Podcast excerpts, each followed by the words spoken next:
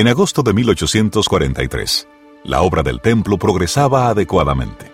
Un periódico publicó, El templo avanza rápidamente, las piedras del edificio comienzan a elevarse nivel sobre nivel y ya empieza a mostrar una apariencia majestuosa y noble.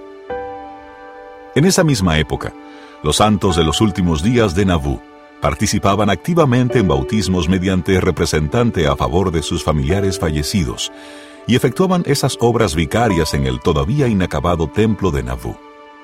Supongo que muchos de los santos de Nauvoo se preguntaban qué otros ritos religiosos, o lo que los santos actuales llaman ordenanzas, introduciría José Smith en su papel de profeta una vez que el templo estuviese acabado. ¿Instituiría José algunas de esas ordenanzas destinadas al templo antes de que el edificio estuviese acabado, tal y como había hecho con los bautismos por los muertos? De hecho, José Smith había comenzado a presentar algunas de esas ordenanzas a un pequeño grupo de miembros de la iglesia como preparación para la finalización del templo. Para José y quienes fueron los primeros participantes en esas ceremonias del templo, esas ordenanzas eran el cumplimiento de lo que la revelación de enero de 1841 había llamado la restauración de la plenitud del sacerdocio. Y en esas ordenanzas, como afirmaba una revelación de 1832, se manifestaba el poder de la divinidad. En este episodio hablaremos de la introducción de dos de esas ordenanzas del templo en Nauvoo. Hablaremos de las ordenanzas del sellamiento y la investidura. Esto es El Templo de Nauvoo, un podcast sobre los documentos de José Smith, y yo soy Spencer McBride, el presentador.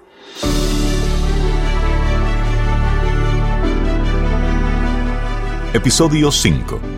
Mirando hacia la eternidad. Para los santos de los últimos días, las ordenanzas del templo son sagradas Así que creo que es importante aclarar aquí, al principio de este episodio, que al hablar sobre el modo en que José Smith instituyó algunas de esas ordenanzas en Nauvoo, estamos teniendo un cuidado extremo para ser sensibles y respetuosos con su naturaleza sagrada. Además, dado que este podcast se centra en la historia del templo de Nauvoo, y en lo que los miembros de la Iglesia entendían y pensaban sobre el templo en la década de 1840, nuestro análisis de las ordenanzas del templo no será un análisis exhaustivo de la teología relacionada con cada ordenanza. Más bien nos centraremos en el modo en que surgieron las ordenanzas y en cómo los miembros de la Iglesia llegaron a participar en ellas. Empecemos con la ordenanza del sellamiento. ¿A qué me refiero cuando digo sellamiento? José Smith enseñó que las llaves del sacerdocio contenían el poder para sellar algo en la tierra y hacer que fuera sellado en los cielos. En la Biblia consta que Jesús otorgó este poder a su apóstol Pedro, en el capítulo 16 de Mateo, versículo 19.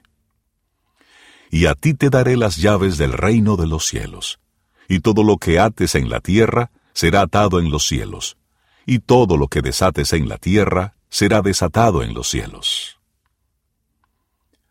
Tal y como enseñó José Smith, este poder para sellar había sido restaurado en la tierra, y podía utilizarse para sellar el matrimonio entre un hombre y una mujer, haciendo así que su relación matrimonial se extendiera por la eternidad. Los primeros santos de los últimos días a menudo se referían a esta doctrina como matrimonio celestial, y pronto comprendieron que no sólo se refería al sellamiento de un hombre y una mujer por la eternidad, sino también al sellamiento a ellos de su posteridad.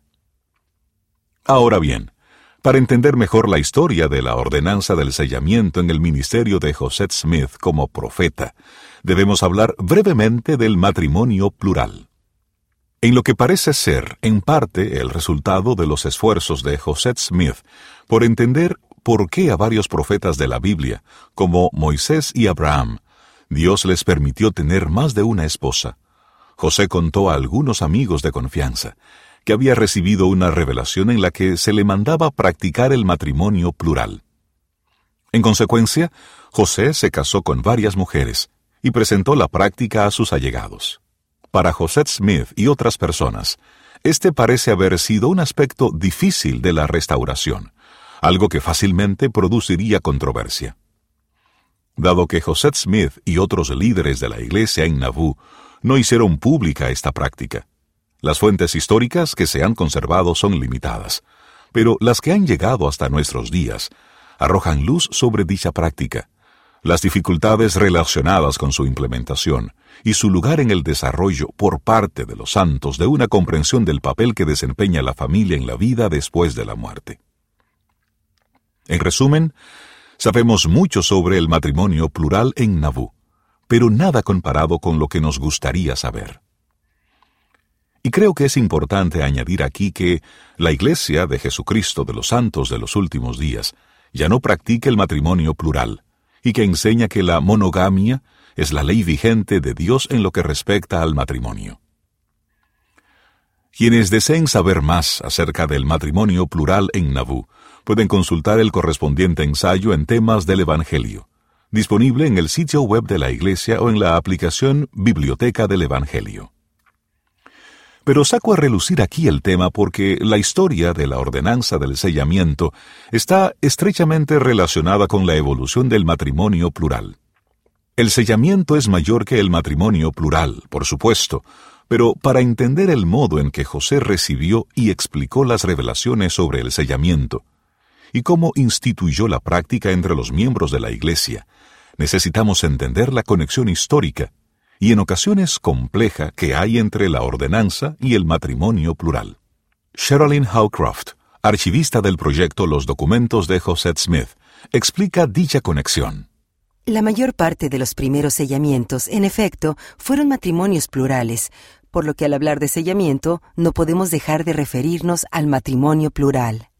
Se trata en gran parte de la misma cuestión, pero esos sellamientos se efectuaron de diversas maneras. Hubo sellamiento solo por esta vida, hubo sellamiento solo por la eternidad, o por tiempo y la eternidad. Y el problema que tenemos incluso al tratar de explicar los sellamientos y, por ende, el matrimonio plural durante ese periodo es la escasez de fuentes contemporáneas sobre el matrimonio plural. Esto hace que sea realmente difícil determinar el tipo de sellamiento que se estaba efectuando en cada caso. Lo que sí sabemos es que José Smith enseñó en privado a las personas los principios del matrimonio celestial y el sellamiento. Él hablaba con un miembro de la familia en cuanto al sellamiento antes de hablar con la mujer de esa familia en particular en cuanto al hecho de que ella fuese sellada a él. Los sellamientos los efectuaba el propio José Smith o se realizaban con el permiso de José Smith. En una ocasión, Hiram Smith selló a una pareja sin el consentimiento de José, y éste reprendió a su hermano porque no estaba al tanto del sellamiento y no había dado su permiso para que se efectuara. De modo que este era un aspecto muy importante del sellamiento. Tenía que ser aprobado por el propio José Smith y este sellamiento se podía extender a las personas por medio de los poseedores del sacerdocio que hubiesen sido designados por José Smith. Pero los sellamientos, por lo general, se mantenían en secreto. La mayoría de los miembros de la Iglesia ni siquiera sabían que se estaban efectuando. Así pues, ¿cuándo se realizaron bajo la dirección de José Smith los primeros sellamientos? No está claro. Algunos eruditos afirman que se efectuaban ya en la década de 1830. Sabemos que por entonces José Smith enseñó a algunos miembros de la Iglesia en cuanto a la continuación del matrimonio en la vida venidera, pero la realización efectiva de sellamientos en esa época no está documentada. No obstante, sí tenemos registros de sellamientos efectuados en Nauvoo en 1841. El contexto más amplio que tenemos de sellamientos efectuados se remonta a 1841, cuando José Smith fue sellado a tres mujeres, Louisa Beeman, Sina Huntington Jacobs y Presendia Huntington Buell. Joseph Bates Noble selló a Louisa Beeman a José Smith.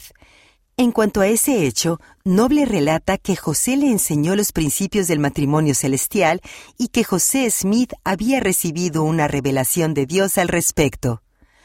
José también enseñó a Nancy Marinda Hyde en cuanto al matrimonio celestial en 1841. Él no fue sellado a ella en aquella ocasión, eso sucedería en 1843, pero en resumidas cuentas, antes de la muerte de José Smith, solo hubo aproximadamente 100 hombres y mujeres que fueron sellados, aparte de los sellamientos de José a sus esposas. Así pues, se trata de un número muy, muy pequeño de personas selladas. ¿Fueron matrimonios plurales todos los sellamientos de Nabú? No, no lo fueron. Algunos fueron matrimonios por esta vida de parejas que se habían casado civilmente y acabaron siendo sellados a las que José extendió las bendiciones del sellamiento. En otros casos, se trataba de mujeres que eran miembros de la Iglesia y estaban casadas civilmente con hombres que no eran miembros de la Iglesia, y a esas mujeres se les extendían las bendiciones del sellamiento a hombres que eran miembros de la Iglesia. En parte, el sentido de esto residía en que el sellamiento otorgaba a esas mujeres una oportunidad de alcanzar la exaltación que, simplemente, no tenían junto al esposo al que estaban casadas civilmente.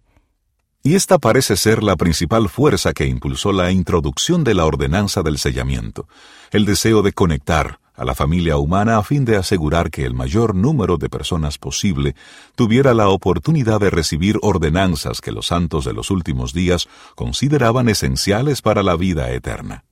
Pero a menudo fue un proceso caótico. Ese deseo de conectar a la familia humana con un propósito espiritual más elevado era un deseo sencillo, pero no siempre era fácil de implementar.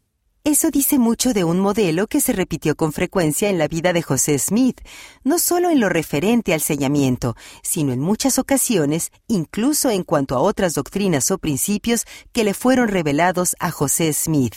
En este sentido, él recibía una revelación y tenía que acometer la complicada tarea de resolver el modo de implementarla.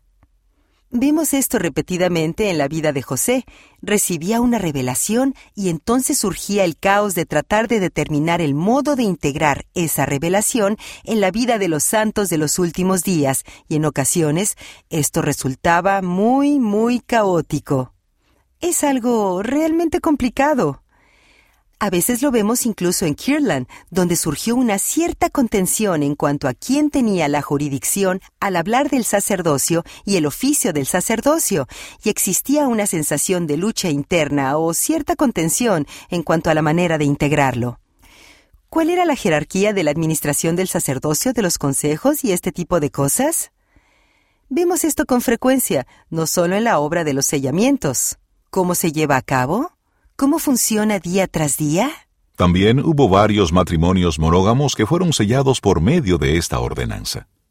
Además, varios fueron sellados también a cónyuges fallecidos, haciendo del sellamiento la segunda ordenanza que los santos de los últimos días efectuaron por familiares fallecidos, después de los bautismos por los muertos.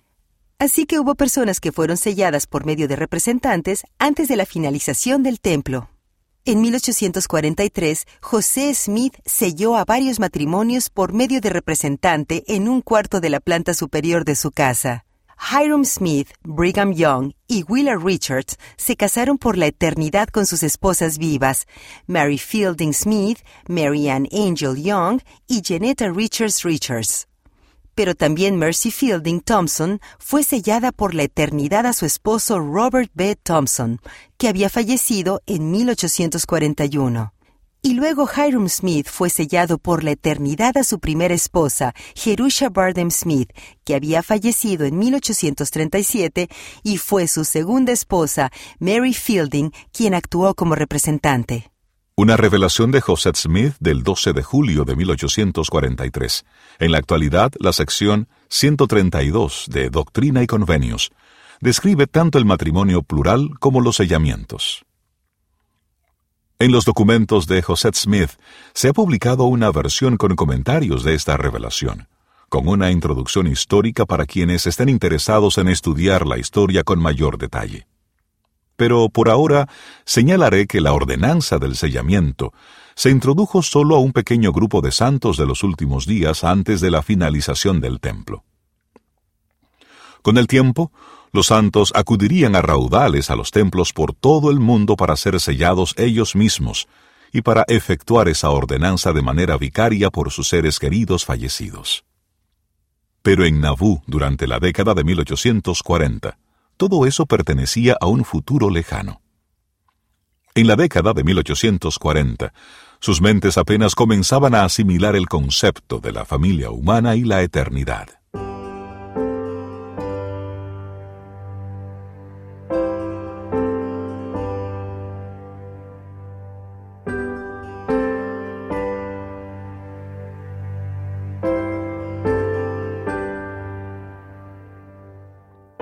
Ahora hablemos de otra ordenanza del templo que José Smith introdujo en Nauvoo, incluso antes de que el templo estuviese acabado. Hablemos de la investidura. ¿Recuerdan el episodio 2 de este podcast en el que hablamos de la razón por la que los santos de los últimos días construyen templos? Hablamos acerca de una investidura general de poder, un don de poder que se otorgaría en el templo, una investidura que los santos de los últimos días entendían que los acercaría más a Dios. Y los santos sentían que habían cumplido ese propósito en el templo de Kirtland, pero en Nauvoo, las enseñanzas religiosas de José ampliaron esta noción. La ceremonia de la investidura consiste en una recreación de la creación del mundo. En ese proceso, quienes participan en la ceremonia hacen varios convenios, prometiendo guardar mandamientos específicos de Dios, y reciben la promesa de ciertas bendiciones a cambio. Al final de la ceremonia, los participantes regresan simbólicamente a la presencia de Dios. Y si bien esta ordenanza es simbólica, los santos de los últimos días de entonces y de ahora creen que guardar los convenios que han hecho en la investidura, en efecto, dará poder a los hombres y a las mujeres para regresar a la presencia de Dios después de la muerte. Al describir el propósito de esta ordenanza, Brigham Young declaró públicamente. Su investidura consiste en recibir en la casa del Señor todas las ordenanzas que le son necesarias después que hayan salido de esta vida, para permitirles volver a la presencia del Padre, para que los ángeles que estén allí de centinelas los dejen pasar, estando ustedes preparados para darles las palabras clave, las señas y los signos pertenecientes al santo sacerdocio, y lograr su exaltación eterna, a pesar de la tierra y del infierno. En 1842, antes incluso de la finalización del templo de Nabú, José comenzó a compartir la ordenanza de la investidura con un pequeño grupo de miembros de la iglesia, y les enseñó que Dios se la había revelado. No sabemos mucho acerca de ese proceso de revelación. Por ejemplo, no sabemos si se le dio todo a la vez o a lo largo de un amplio período de tiempo. Y no sabemos hasta qué punto las experiencias en Nauvoo y sus alrededores sirvieron de catalizador en todo ese proceso. Lo que parece claro en esta historia es que, durante un tiempo antes de la finalización del templo, José estuvo preparando a los santos en Nauvoo para recibir esta ordenanza. Formaba parte de la restauración de la plenitud del sacerdocio que la revelación de enero de 1841 había prometido. En mi conversación con Sherilyn Howcroft, ella explicó el procedimiento gradual de la ordenanza de la investidura en Nauvoo.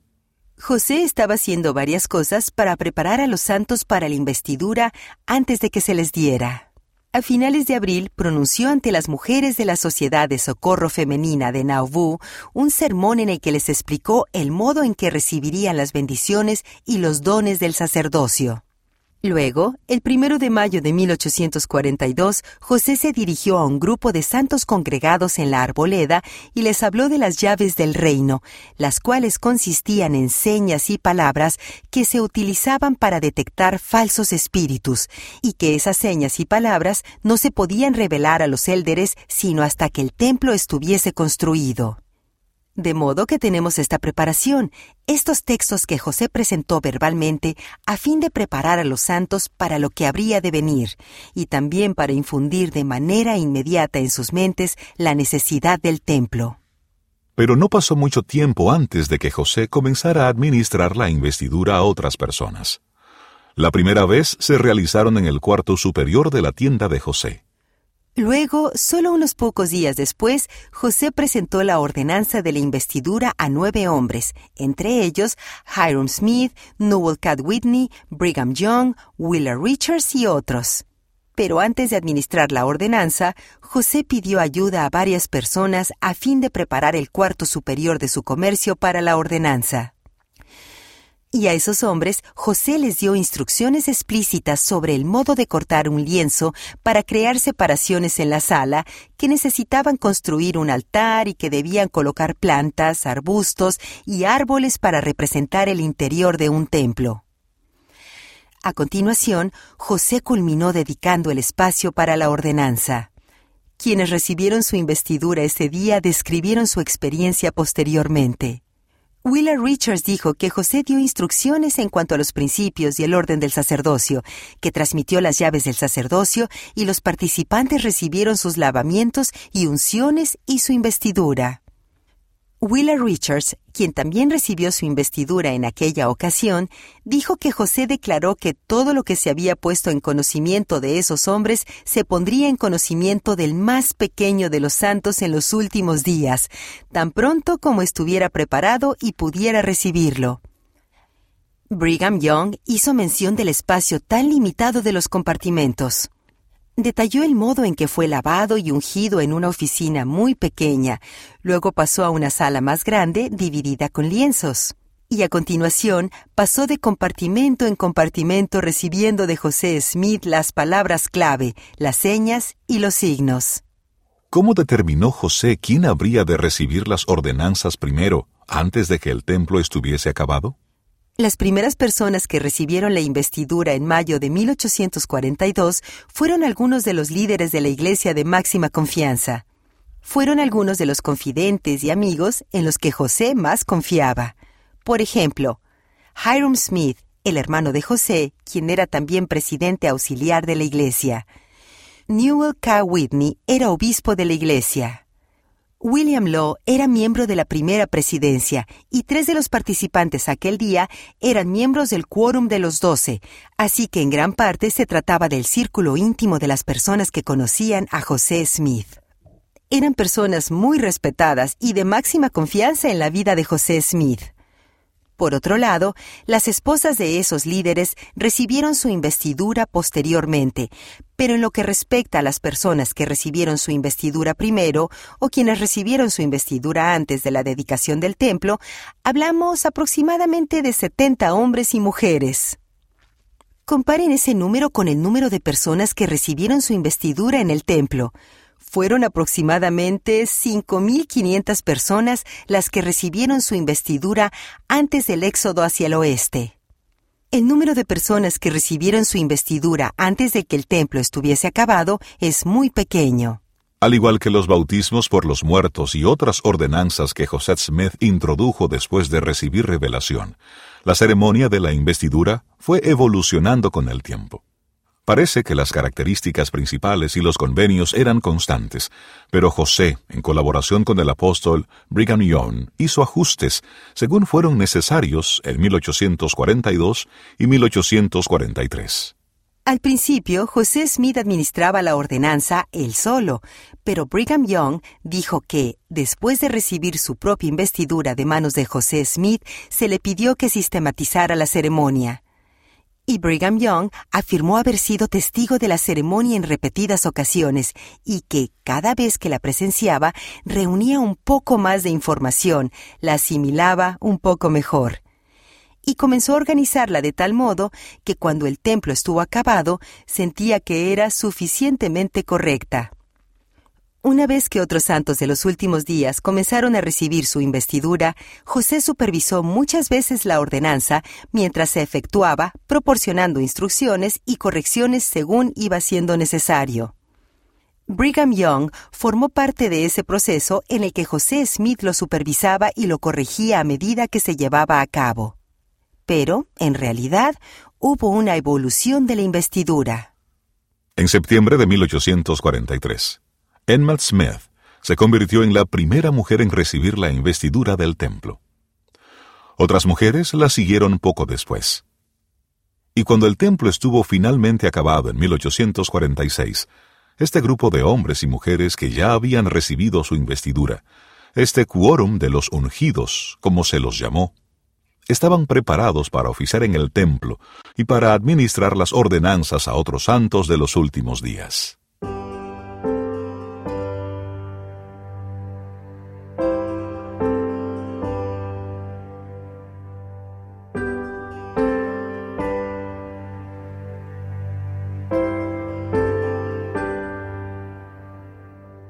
El progreso social en Nauvoo en 1842 también proporciona un contexto para la introducción de la ordenanza de la investidura, incluso la fundación de organizaciones.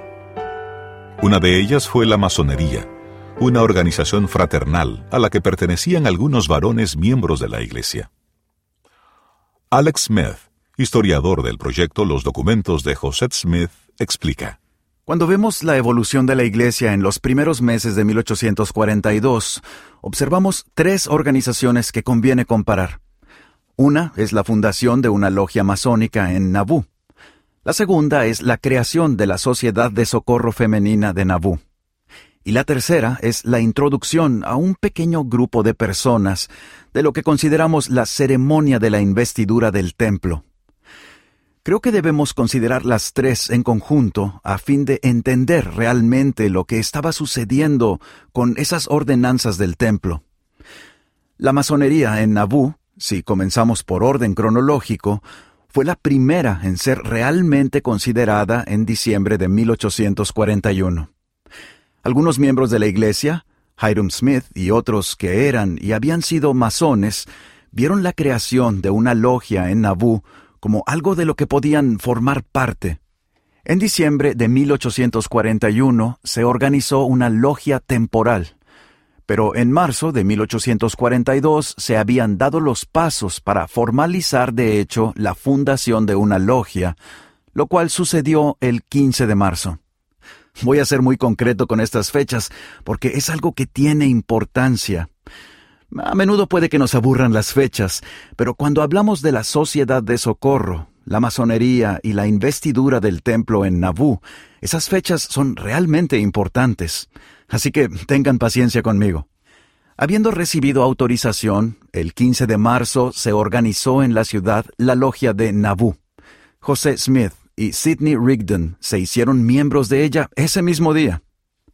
Al día siguiente, el 16, se los ascendió a maestros masones, algo increíblemente rápido y casi inaudito. Un día después, el 17 de marzo, ¿qué sucedió? Se organizó la Sociedad de Socorro Femenina de Nabú. Seis semanas más tarde, José reveló la investidura al primer grupo de personas que la recibieron en Nabú.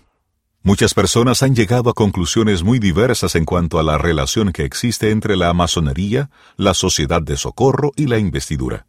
Algunas son probables, otras no tanto, y muchas son sencillamente especulaciones. Pero como historiadores, nos centramos en los registros documentales. Nos enfocamos en lo que nos cuentan los documentos conservados en cuanto a la relación que veían las personas que vivían en Nabú, si es que veían alguna. Existen pruebas documentales de aquel momento en las que se pueden ver esas conexiones. De entrada, cuando nos fijamos en la masonería y la sociedad de socorro, creo que encontramos algunos paralelismos, no solo cronológicamente. La logia se creó un día y la sociedad de socorro dos días después, sino que además José se refirió de hecho a las hermanas de la sociedad de socorro como masonas. En una carta con fecha de dos semanas después, el 31 de marzo, escribió a las hermanas diciendo, Hay entre ustedes algunas que todavía no están suficientemente familiarizadas con la masonería. Él hizo una comparación directa. ¿Qué quiso decir con eso? ¿Por qué se refirió a las hermanas como masonas de ese modo? En cierto modo, ambas organizaciones aspiraban a lo mismo en sus inicios y eran bastante semejantes. Hoy en día consideramos que la Sociedad de Socorro de la Iglesia, una organización abierta a la que pertenece toda mujer adulta que es miembro de la Iglesia, pero al principio no fue así. Era una sociedad cerrada, y no lo digo en sentido negativo Me refiero a que la inclusión estaba limitada a quienes efectivamente habían sido entrevistadas e invitadas a formar parte de la organización. Comparen eso con la masonería. Se las admitía en la organización si eran consideradas personas de buen carácter, dispuestas a contribuir a la edificación de la comunidad. Pero creo que es importante reconocer que esas organizaciones, desde el principio, estaban interesadas en proteger la moralidad de la comunidad. Y en cierto modo, tanto la masonería como la sociedad de socorro ayudaron a preparar a los hombres y a las mujeres para lo que los aguardaba en el templo. Los documentos históricos demuestran que quienes recibieron la investidura de manos de José Smith vieron claras similitudes entre las ceremonias de la masonería y la investidura. Por ejemplo, Joseph Fielding escribió en su diario que consideraba la masonería un peldaño o una preparación para la investidura. El apóstol Heber C. Kimball creía que los ritos de la masonería procedían de ceremonias antiguas que la investidura restauró a su estado correcto.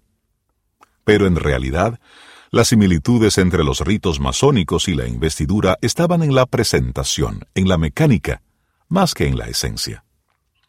El contenido de la investidura estaba enraizado en las revelaciones y las traducciones inspiradas de José Smith.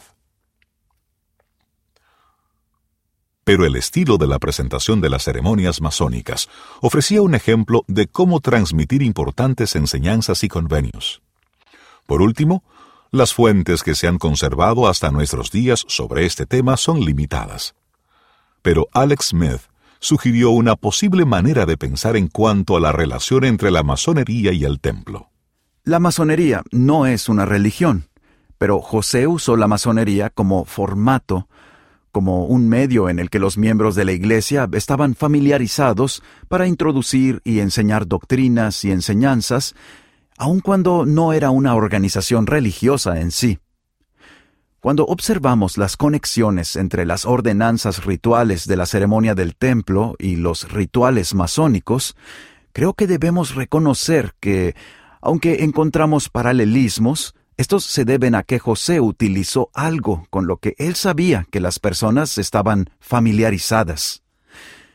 Cristo hizo lo mismo con las parábolas, utilizando estructuras y formatos con los que estaban familiarizados como medio para introducir nuevas doctrinas y una manera de revelarlas.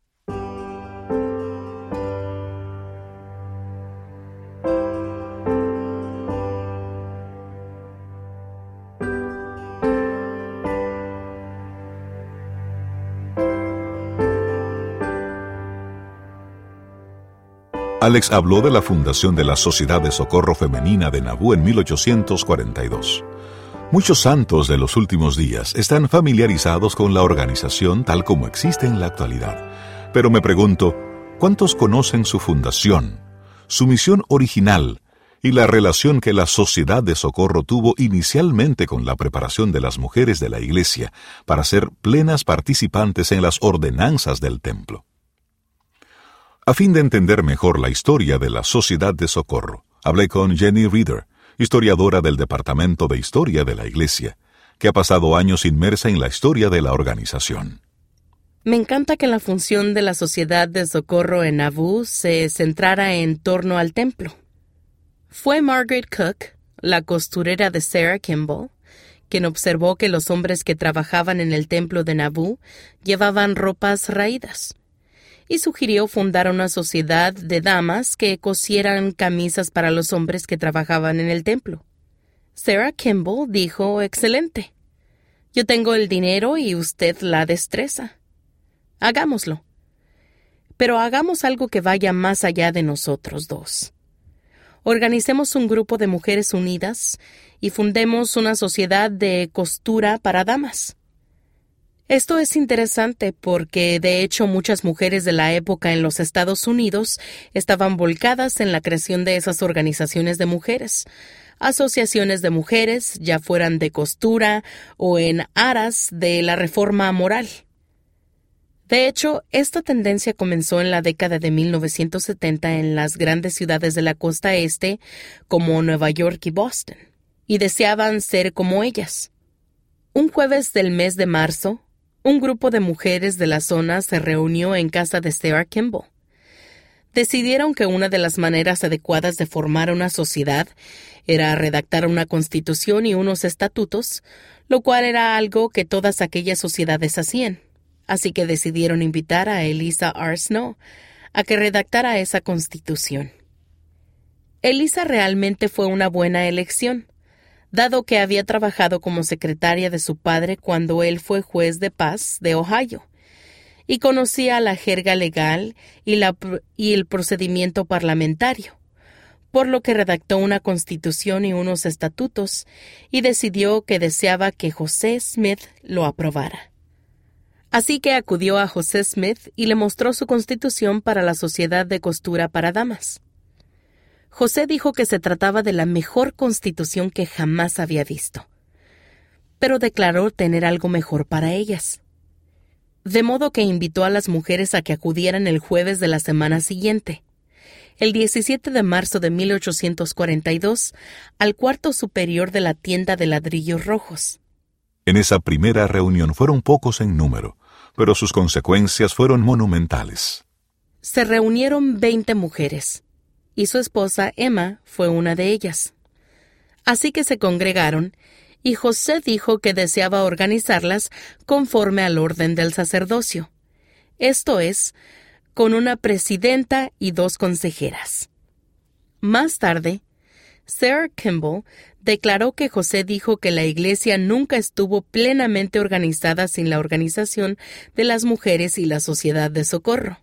Hay un momento particularmente intrigante y revelador en esa primera reunión de la Sociedad de Socorro de Nabú, cuando las mujeres se juntaron para hablar de cómo debían llamar a su organización y la importancia del nombre para su misión. Fue la primera consejera Sarah Cleveland quien propuso llamar a la organización la Sociedad de Socorro Femenina de Nabú, lo cual fue secundado por la segunda consejera Elizabeth Ann Whitney.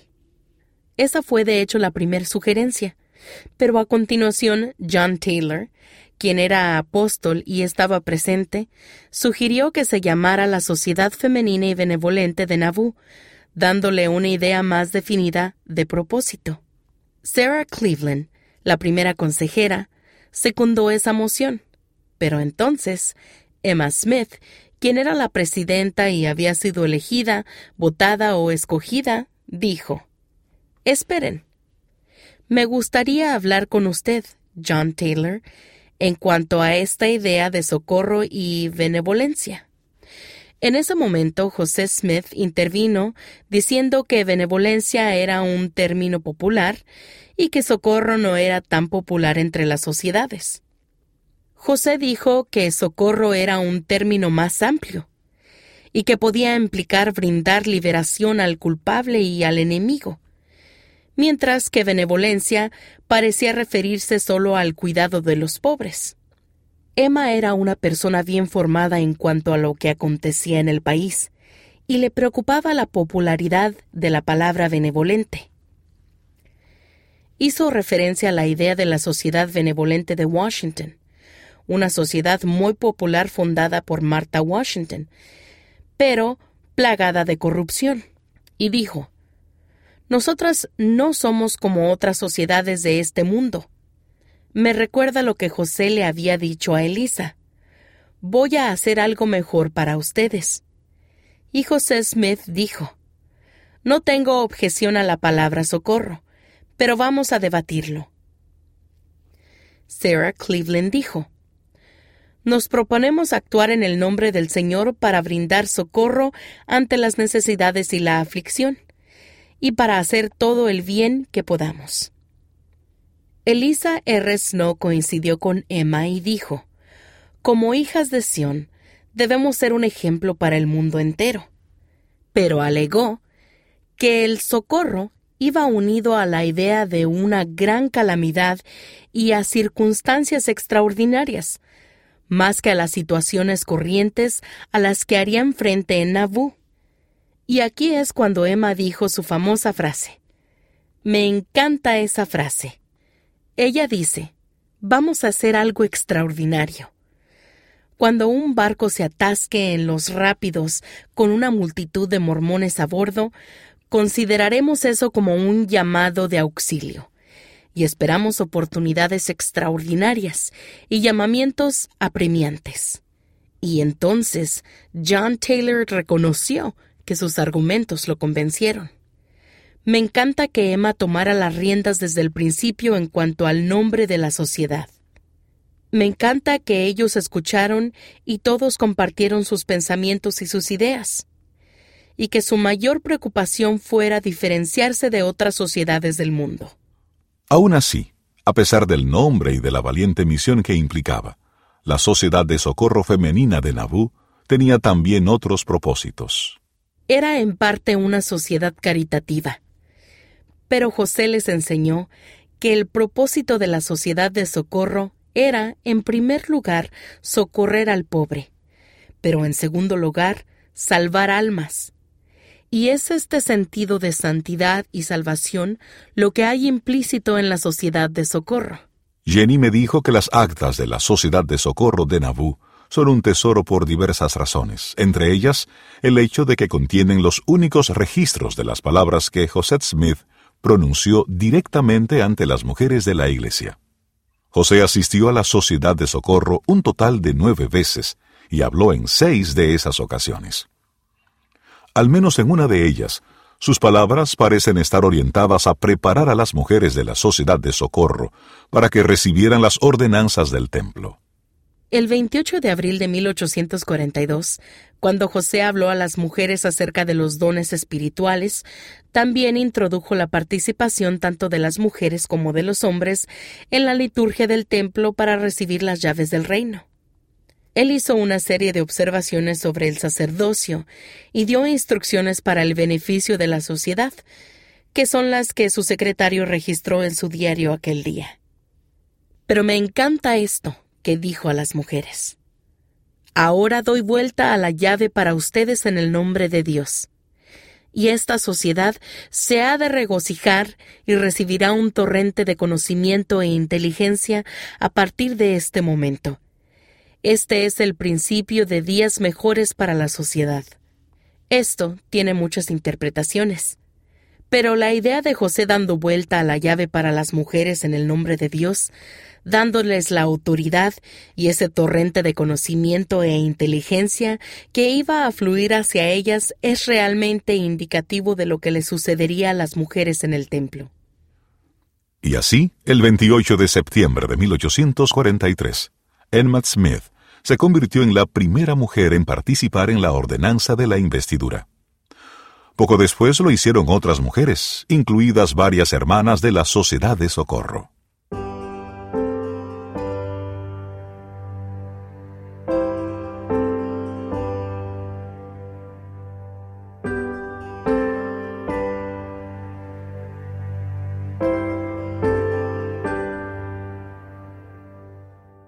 Cuanto más aprendo de la historia de la Sociedad de Socorro, más me impresiona que jugó un papel esencial en Nabú y que continúa jugando un papel esencial en la Iglesia de Jesucristo de los Santos de los Últimos Días en la actualidad. Para entender mejor el modo en que la Sociedad de Socorro de hoy en día bebe de los inicios de su historia, hablé con la hermana Jean B. Bigan, presidenta general de la Sociedad de Socorro. Ella es la decimoséptima mujer que presta servicio en este llamamiento desde la fundación de la organización en 1842. Hoy en día, la Sociedad de Socorro es una organización mundial a la que pertenecen más de 7 millones de mujeres santos de los últimos días.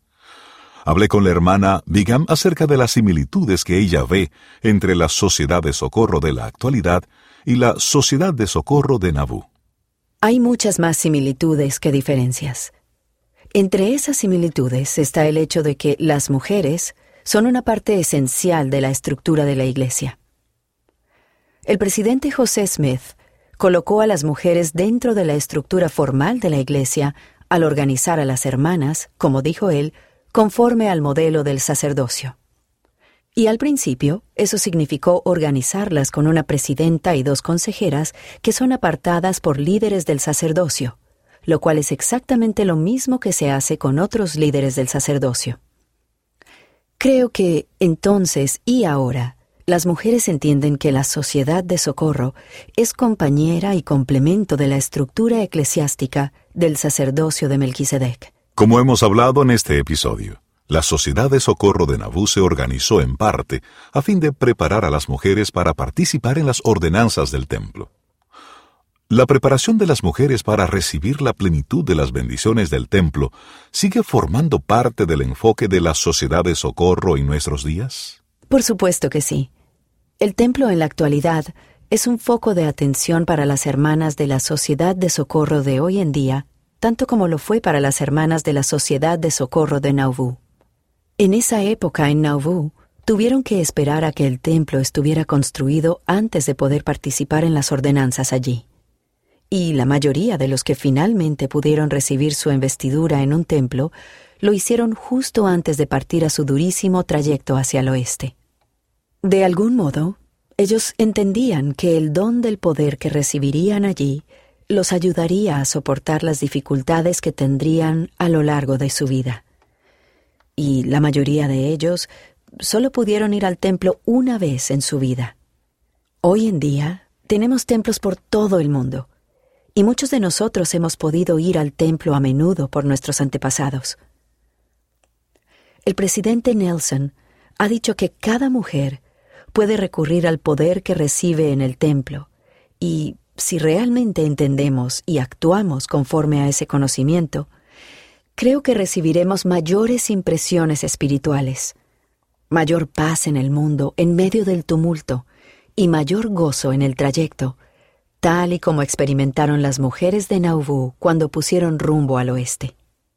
En nuestra conversación, la hermana Abigam reflexionó sobre la historia de la Sociedad de Socorro, en particular sobre el modo en que el estudio de esta historia ha ampliado su comprensión de la relación que existe entre las mujeres y las bendiciones del sacerdocio. Ha sido fascinante. Mediante el estudio y la investigación, hemos sabido que a las hermanas de la Sociedad de Socorro de Nauvoo se les enseñó que estaban organizadas bajo la autoridad de las llaves del sacerdocio y así lo entendían ellas. El presidente José Smith se lo enseñó.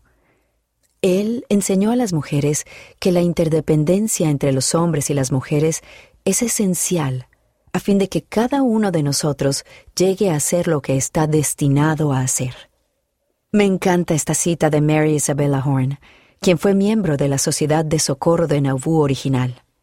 Ella expresó sus sentimientos de gozo cuando entendió que las mujeres son colaboradoras con nuestros hermanos en la edificación del reino de Dios. Y así es exactamente como nos sentimos en la actualidad. Entonces, igual que ahora, las mujeres oficiaban en las ordenanzas que se efectuaban en el templo de Nauvoo, y eso sucede actualmente en todos los templos del mundo. También creo que, gracias a nuestro estudio, entendemos que las líderes que son llamadas hoy en día por poseedores autorizados de las llaves del sacerdocio tienen esa misma medida de autoridad divina en el liderazgo y la instrucción de las mujeres de la Iglesia. También entendemos más plenamente que toda mujer que hace convenios con Dios y los guarda puede invocar el poder del sacerdocio en su propia vida. Eso es muy poderoso. Y esta conexión de todos los miembros de la Iglesia, hombres y mujeres, con las bendiciones del sacerdocio culmina en el templo. Creo que es algo que no entendimos con claridad durante mucho tiempo. Por supuesto, creo que el presidente José Smith sabía todo eso e intentó ayudar a las personas de la época, pero solo pudo darles lo que estaban capacitadas para recibir. Y creo que el presidente Nelson actualmente nos está ayudando a entender cada vez más el modo en que el poder del sacerdocio bendice a cada persona. Cuando uno piensa en las ordenanzas del templo, las ordenanzas más sublimes solo las reciben un hombre y una mujer juntos. El sacerdocio es el poder aglutinador por el que se logran todas las cosas en la Iglesia, y nadie queda al margen del sacerdocio. Todos tenemos la oportunidad de tener el poder del sacerdocio en nuestra vida. Al final de nuestra conversación le pregunté a la hermana Bigam qué considera ella lo más inspirador de la historia de la Sociedad de Socorro y sus orígenes en Nabú. Cuando entendemos la historia de nuestro origen, realmente entendemos que la Sociedad de Socorro no es solo un club para las mujeres o una clase a la que asistimos los domingos, ni siquiera una reunión de buenas mujeres que hacen obras de caridad. La Sociedad de Socorro fue organizada para ayudar a las mujeres a convertirse en verdaderas compañeras de nuestros hermanos del sacerdocio de Melquisedec en la obra del Señor. Creo que aprender en cuanto al modo en que las hermanas de Nauvoo se organizaron para cumplir su doble propósito de aliviar el sufrimiento y salvar almas, nos ayuda a priorizar esos propósitos en todo lo que hacemos en la actualidad. Ellas no cesaron de esforzarse por progresar espiritualmente y ayudar a otras personas a hacer lo mismo. Y creo que cuando entendemos por qué hicieron lo que hicieron, podemos poner esos principios eternos en práctica en nuestra vida cotidiana. En mi caso, aprender acerca de sus sacrificios y dificultades me infunde valor si ellas pudieron seguir adelante en momentos de tanta dificultad, nosotros también podemos.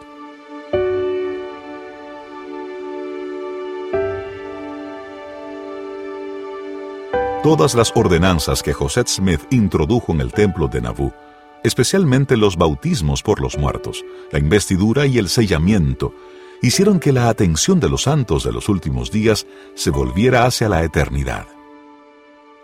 Esas ordenanzas y el enfoque de muchos de los sermones de José invitaron a los miembros de la Iglesia a abrir la mente en cuanto a la percepción que tenían de sus familias y de la familia humana. Esas ordenanzas y enseñanzas se centraban en preparar a los hombres y a las mujeres para regresar a la presencia de Dios, lo cual es en realidad el concepto central de toda la cristiandad. Pero José pedía algo más. Él pidió a esos hombres y a esas mujeres que vieran su preparación para encontrarse con Dios como un empeño familiar, incluso comunal. Era un empeño que podía y debía conectar a toda la familia humana. Pero, para que eso sucediera, los santos de los últimos días debían finalizar el templo. A finales de 1843 y principios de 1844, a medida que el templo iba ascendiendo, también lo hacía la hostilidad hacia los santos. De hecho, la hostilidad aumentó hasta el punto de que muchos santos de los últimos días comenzaron a preguntarse si podrían permanecer en Nabú el tiempo suficiente para acabar el templo. Hablaremos de esto en el próximo episodio de El Templo de Nabú, un podcast sobre los documentos de José Smith.